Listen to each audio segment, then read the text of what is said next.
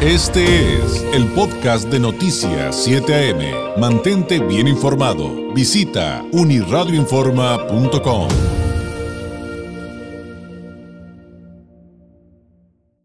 En la línea telefónica, el maestro Gonzalo Manrique Ábalos, consultor y maestro en políticas públicas, analista, experto en temas como democracia y participación ciudadana, catedrático en la Escuela de Derecho y Gobierno de Pacífico Universidad y en la Facultad de Derecho y Economía de la UABC. Gonzalo, ¿cómo estás? Muy buenos días.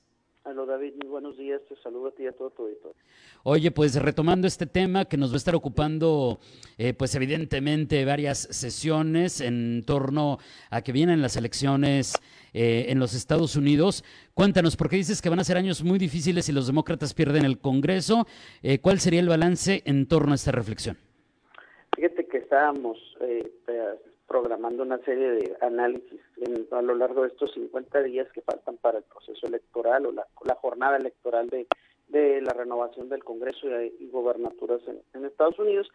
Y, básicamente el día de hoy quería yo sembrarle a tu auditorio y a ti planteártelo el tema de la erosión del voto latino, que como tú y todos los que nos escuchan bien sabrán, pues digamos que el voto latino en su mayoría, en una mayoría pues, muy considerable, siempre ha sido uno de los bastiones o de los votos pesados o duros o sólidos que tienen los demócratas en un en un ciclo electoral, ¿no?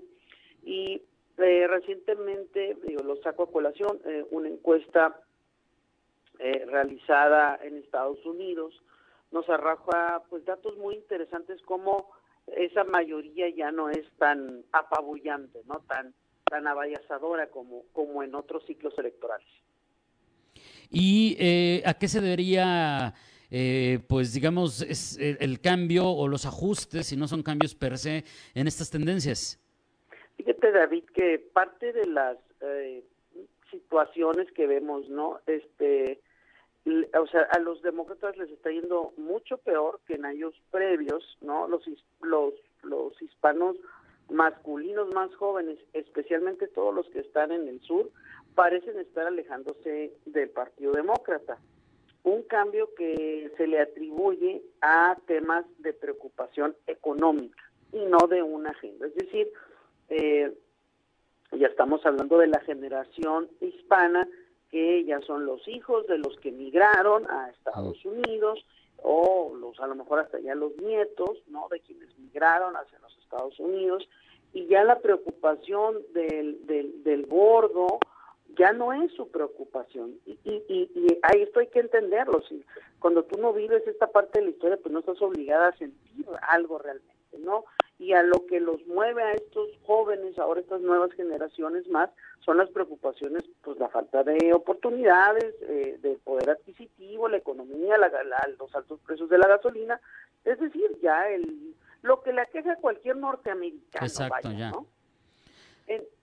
Entonces hemos visto cómo a eh, eh, eh, la agenda latina, por considerar este segmento de la población masculina, más joven y que está creciendo, sobre todo en el cordón sur del, de los Estados Unidos, pues que la agenda demócrata también tiene que replantearse, ¿no? Es decir, bueno, sí, el tema migrante sigue siendo un gran tema, pero el tema de la economía para todos mis segmentos de los electores ya eso es el tema principal o si no ya el segundo del principal, ¿no?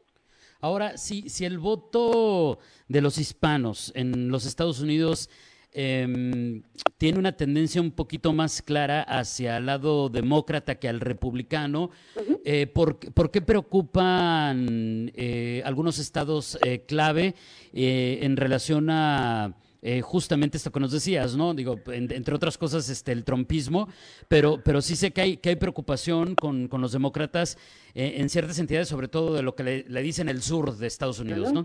mira, Texas y Florida, que ya son dos estados, por más que los demócratas han querido, están consolidados eh, como estados republicanos, que son grandes, ¿no? Ahí más o menos el porcentaje de la simpatía del voto latino es eh, en igualdad de, de en casi en igualdad de, porcentaje demócrata republicano. En el resto del país estamos hablando de un 55-35% a favor de los demócratas, pero en estos estados del sur es donde pues se, se, ve un poco mermado. En Texas y en Florida, que los demócratas realmente no, no tendrían planeado en su mapa electoral ganar este en noviembre, pero qué estados sí, David, Arizona y Nevada, sobre todo porque el control del Senado está en juego, es decir, es importante que ciertos estados del, pues Nevada no está pegado, pero vamos a ponerlo en el sur y Arizona sí, que estos estas dos estas dos senadoras repitan, ¿no? Cortés Masto y Kelly eh, como senadoras demócratas para que los demócratas logren los 52 o 53 escaños y ya tengan una mayoría absoluta en el Senado y puedan impulsar ciertas reformas, porque hay que recordar que en la Cámara Baja va a cambiar el mando de demócratas hacia republicanos y pues tiene que estar interesante el juego, ¿no? Pero eh, es eso, no hay estados donde está Georgia también, que es un estado donde la población es mayormente afrodescendiente, pero el voto latino juega un papel determinante también, porque si en vez de salir a votar seis de cada diez por demócratas salen a votar cuatro o cinco de cada diez, pues estás teniendo en un estado donde se gana por un punto porcentual o dos la elección, pues sí estás teniendo una una merma importante en tu, en tu pronóstico, ¿no? De, ganar. A ver, hay algo que no estoy seguro si estoy interpretando bien de, de lo que nos has comentado, Gonzalo. Eh, porque te acuerdas que la sesión pasada, algunas de las sesiones pasadas, nos habías hablado de cómo habían controlado un poco su crisis los demócratas con el tema del aborto. Pero, pues los latinos, los hispanos en general, tendemos más a ser conservadores en ese tema. Pero si lo sumo pero si sumo a que los nuevos votantes ya son estos que nos dicen, los que ya nacieron en Estados Unidos, las que ya traen otros valores, otros eh, conceptos de vida eh, y, no y, ya no tienen los problemas ni los temas prioritarios que tenían sus papás o sus abuelos cuando llegaron, por ahí iría de repente esto que pareciera una confusión, pero que finalmente, pero que finalmente los jala también del lado demócrata. Por supuesto, David, porque estamos mezclando muchos temas y lo que hacen con el elector es inhibirlo. El aborto y los derechos sociales como el matrimonio gay, las libertades civiles, están siendo de hecho una de las banderas más notorias que está experimentando el Partido Demócrata a la hora de pedir el voto, especialmente en votantes republicanos moderados, que es este republicano moderado que rechaza el trompismo, que es un trompismo, una derecha radical extrema, ¿no? Y hay una hay un porcentaje de la población norteamericana republicana moderada que te sirve como este voto indefinido, independiente, que a la hora de una elección, por ejemplo, tú lo ves en, en Arizona, la candidata senadora va ganando por cuatro puntos, la candidata senadora demócrata al candidato republicano, que es un candidato que fue piloteado por Donald Trump y que ha dicho una sandez de, de, tonterías en, en, la campaña. Y el candidato republicano gobernador de Arizona va ganando por cuatro puntos a la candidata demócrata. Es decir, sí hay en un porcentaje pequeño, pero, pero que hace la diferencia en Estados Unidos, un voto informado, incluso de republicanos que están dispuestos a votar por el candidato que mayor seguridad les proyecte en los temas que les importan. Entonces, por eso es el tema del latino. El latino de siempre, el latino de hace 20, 30 años sigue pensando en el problema de del bordo, de los cruces, este, de los maltratos, que lo vemos con DeSantis en Florida, cómo está haciendo un espectáculo de lo más burdo, vulgar, ya no sé qué decir, ¿no? De mandando, mandando migrantes allá a, a, este, a, las casas de los senadores este, demócratas, ¿no? Ya, ya le mandaron hasta la casa de Joe Biden. Es una cosa, es eso es una ridiculez, pero a cada segmento de la población norteamericana es, ahí tiene su problema o su, su issue o su tema que le importa. Entonces, eh, el, toda la conversación de hoy es más que centrarnos y ver que las generaciones nuevas, por no decir jóvenes, o las que no vivieron este la propuesta 187, ¿era? ¿Cuál era la de sí, Wilson? La de Pete Wilson era 187. Pues hace, eso fue hace casi 30 años, y esos electores no habían nacido, no los puedes obligar a que esos temas sean sus temas. Sus temas son ya como un adulto integrado en la economía norteamericana y dicen, espérame, sí estoy en el tema del aborto o sí estoy en este tema, pero ahorita la economía es importante. Y es lo mismo.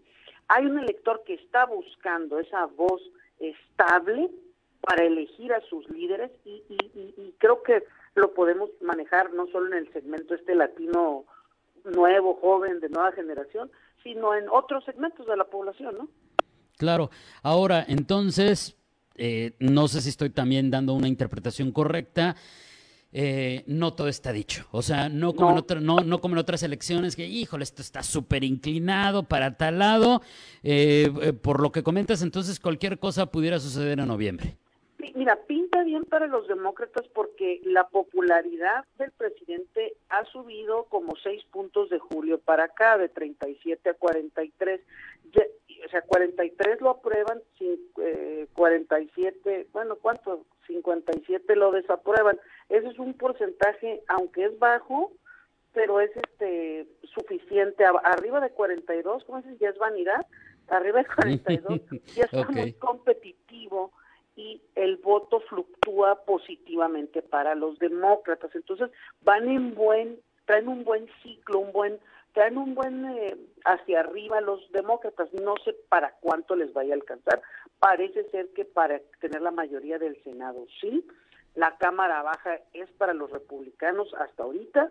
Y las gobernaturas ahí, pues más o menos yo yo yo estaría esperando que que repita el gobernador de California y el de Florida para para ver si se van a lanzar a candidatos a presidente de, Estados Unidos, ¿no? Y que empiece el proceso electoral del 24 en diciembre, ¿no? Y, ya veremos de aquí a noviembre qué piezas importantes se mueven y si esto y si esto da un giro o no. Así es, faltan 50 días, todo puede pasar y en estas semanas estaremos aquí puntualmente explicando puntos claves de esto, pero me, me gustaría, me, me, me gustaba el día de hoy platicarte este tema porque creo que es importante que no demos por sentado que el voto que siempre eternamente está con un candidato, un partido, ahí va a estar. No todos estamos evolucionando y los temas están cambiando. Las prioridades de los temas para las personas también cambian. ¿no? Sin duda. Gonzalo, como siempre, muchísimas gracias. Nos escuchamos el próximo miércoles.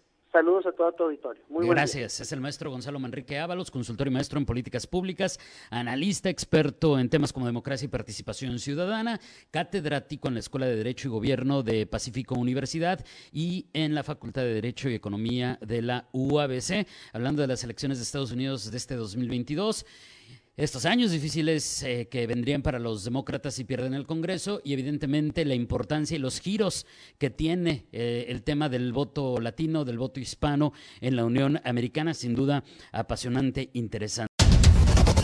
Este fue el podcast de Noticias 7am. Mantente bien informado. Visita unirradioinforma.com.